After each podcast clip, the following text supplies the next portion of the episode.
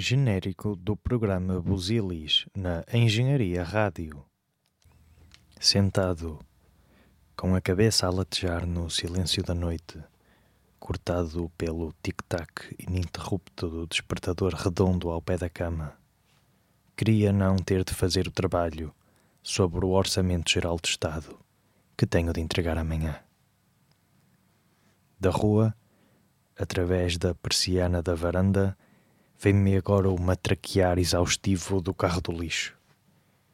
E de vez em quando o deslizar de um automóvel na quietude da noite, ou o ruído de um avião, fazendo estremecer as vidraças de partida para a América ou chegando de Paris. Um calor obsessivo transpira-me a blusa. Olhando para o manual de finanças públicas, suspiro e deixo-me levar nebulosamente pela frescura do rugir do elétrico, sonhando com o meu trajeto preferido e tão poucas vezes percorrido. O 28 dos prazeres até à graça. Imagino-me comodamente sentado à janela. No banco da frente, envergando uma camisa leve, azul e branca, senta-se com as bengalas a seu lado um homem já de idade uma adolescente de cara inocente, mas bonitinha, mostrando as pernas magras, embora belas, através de uns calções cor de laranja, acomoda-se no banco do outro lado. O guarda-freios é um tipo baixo e atarracado, sob a farda cinzenta da companhia. O casaco pendurou do lado esquerdo e as mangas da camisa azul pálido vão arregaçadas.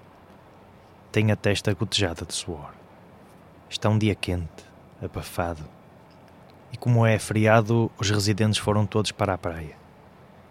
O elétrico recebe mais gente, que se espalha preguiçosamente, com exclamações e suspiros de calor, e arranca num estremeção, com as rodadas a rangerem nos carris. O parapeito da janela onde eu vou apoiado recebe assim a aragem provocada pela velocidade trépida, e quase dá de si, chego a pensar. Atravessamos Campo de Eurique, com as suas ruas apinhadas de árvores frondosas, e uma outra pessoa aproveitando a sombra para se esquivar ao sol tórrido da tarde, já que não pôde deslocar-se até à costa ou ficar em casa a fazer a cesta.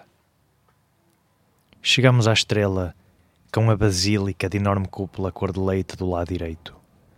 Do lado esquerdo chegam crianças andando de baloiço ou escorregão sob o olhar vigilante das mães. O jardim, enorme também, com velhos sentados em banco, aproveitando a sombra de mais um dia. Seguimos em frente, descendo a calçada da estrela até São Bento, lentamente, parando aqui e ali para deixar entrar uma mulher gorducha de vestido azul às bolinhas brancas, sem mangas e já sem cor. Um lenço à volta da cabeça, ou, de olhar distante, por trás dos óculos grossos em armação preta, um homem de fato ceboso, com uma perna estropiada, subindo pela frente ajudado pelo guarda-freios.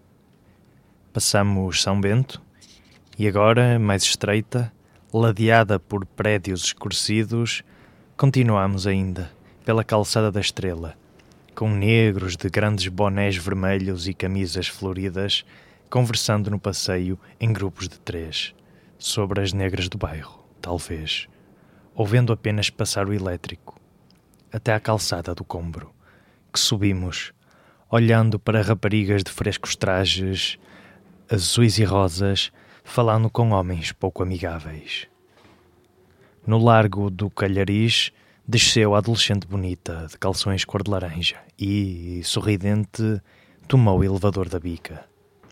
Vai talvez ter com um namorado, ou com alguma amiga que não vê todos os dias. Chegamos depois ao Camões, onde as pombas esvoaçam à volta da estátua do poeta, incitadas pelo fresco das árvores, na busca da comida que os habitantes da zona lhes vêm trazer. Alguns reformados descansam a velhice nos bancos do largo. Aquele de camisete verde sobre uma blusa cor de cenoura, na fala com um rapaz novo, era empregado de uma empresa de segurança, conhecido pela sua incorruptibilidade. O seu interlocutor tem estatura mediana e arreguila no seu fato de ganga coçada. Como está desempregado, vende hash aos turistas, vai fazendo-os rubitos, coisa pouca. Juntamente com aquele grupo além na ponta do largo, tediosamente a ver as pessoas a passar, descemos para o chiado, onde se pode observar mulheres olhando para as montras das lojas e sentir mesmo um certo frenesim, apesar de ser feriado. E continuamos, pela Antónia Maria Cardoso, deserta e soalheira, com o azul calmo do Tejo ao fundo. Percorremos depois a calçada de São Francisco, uma artéria íngreme e sombria, com o seu declive alucinante e real tipo montanha russa, sempre em curva. Primeiro duas pequenas, a seguir uma maior, parecendo nunca mais acabar, que nos suga numa zona relativamente desordenada para nos expelir na geometria da Baixa Pombalina. A Rua da Conceição. Uma reta comprida na planura do terreno, cruzando-se com mais seis ou sete retas, todas idênticas e todas saturadas de automóveis e pessoas, não obstante o encerramento dos bancos. Subimos então ao Largo da Madalena, com a sua igrejinha dedicada à santa do mesmo nome, por cuja porta acaba de surgir, para a claridade do dia, uma mulher vestida de preto. E continuamos. Pela rua e largo de Santo António da Fé, com a sua aura arborizada até ao Largo da Sé, onde se ergue a catedral de fachada românica. No recanto, no lado direito do largo, numa espécie de jardim, existem árvores, em cuja sombra descansam reformados. Vejam aquele, de ar bonacheirão vermelhudo, os cabelos brancos a contrastar com o castanho do boné, refastelado no banco, camisa azul clara enxovalhada e mangas arregaçadas, a balbuciar, de olhar fixo por cima dos óculos estragados. A culpa foi toda tua! A culpa foi toda tua! Então sublinhado aos passantes e companheiros de entardecer. Seguimos, subindo sempre pelo pátio do Aljube na sua estranheza medieva, até ao largo de Santa Luzia. Aí no seu jardim miradouro, em cuecas ou em pelote, com a chinfrineira característica, miúdos, sobre o olhar invejoso de velhos e alguns jovens sem idade para essas coisas, tomam banho num tanque de água esverdeada. Na sombra da capelinha, ao cima do largo, reformados, alheios ao que se passa em volta, jogam à bisca e uma mulher, de lenço azul e branco na cabeça, que vende rebuçados compridos, embrulhados em papel às riscas, vermelho e brancas, juntamente com termossos amarelados, abana um leque de palha para afastar o calor. No largo das Portas do Sol, passamos uma estátua branca de São Vicente, segurando uma caravela na mão esquerda, num cenário de telhados vermelhos espraiando-se até ao azul do rio, entrecortada ocasionalmente por navios de tão escuro e acinzentado. Um grupo de turistas, loiros de ar angélico, enfiados nos seus trajes desbotados e estrangeiros, roxos, rosas, amarelos, vermelhos, brancos, tira fotografias de ocasião e retratos familiares, ouvindo a história do Cicerone. Seguimos viagem, descendo a rua de Santo Tomé até às escolas gerais, larga e batida pelo sol, no início da largura do elétrico e sombria, depois com pessoas encostadas às casas escurecidas pelos anos ou enfiadas nos vãos das portas. Numa curva ao fundo, um empregado da Carris sinaliza o tráfego, vermelho e verde, vermelho e verde, à sombra de uma árvore, espreitando perigosas a mitigar a sede no recolhimento bafioso da tasca ao lado.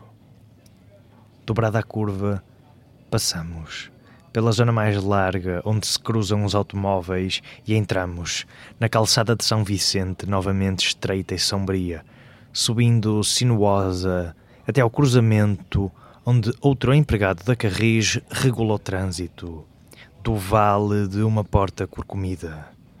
Chegamos depois ao largo de São Vicente, com a igreja do lado direito, sóbrio, em estilo jesuítico.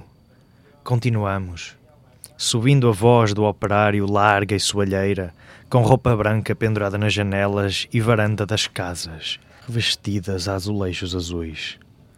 Os miúdos de cabelo molhado e camisa na mão, correm à passagem do elétrico, pendurando-se com grande algazarra na plataforma traseiro. Devem vir de tomar banho. Logo chegamos ao topo, o Largo da Graça, na sua indolência provinciana de fim de tarde batida pelo sol. Quão fugaz, mas ao mesmo tempo instrutiva, foi a nossa viagem. Vimos traquinice catraia, devaneio jovem e azedume idoso. Olhamos para casas descoloradas e igrejas antigas. Ouvimos o ranger do elétrico e apreciamos o fresco da aragem. Que mais podemos fazer se não continuar? E isso não podemos fazer. E na altura em que os outros miúdos chegam ao largo, arfando da subida e da correria atrás do elétrico, a sua imagem dilui-se no tic-tac ininterrupto do despertador redondo ao pé da cama, fazendo-me regressar à transpiração obsessiva do calor da blusa e ao trabalho sobre o Orçamento Geral do Estado, origem do meu devaneio entre os prazeres e a graça.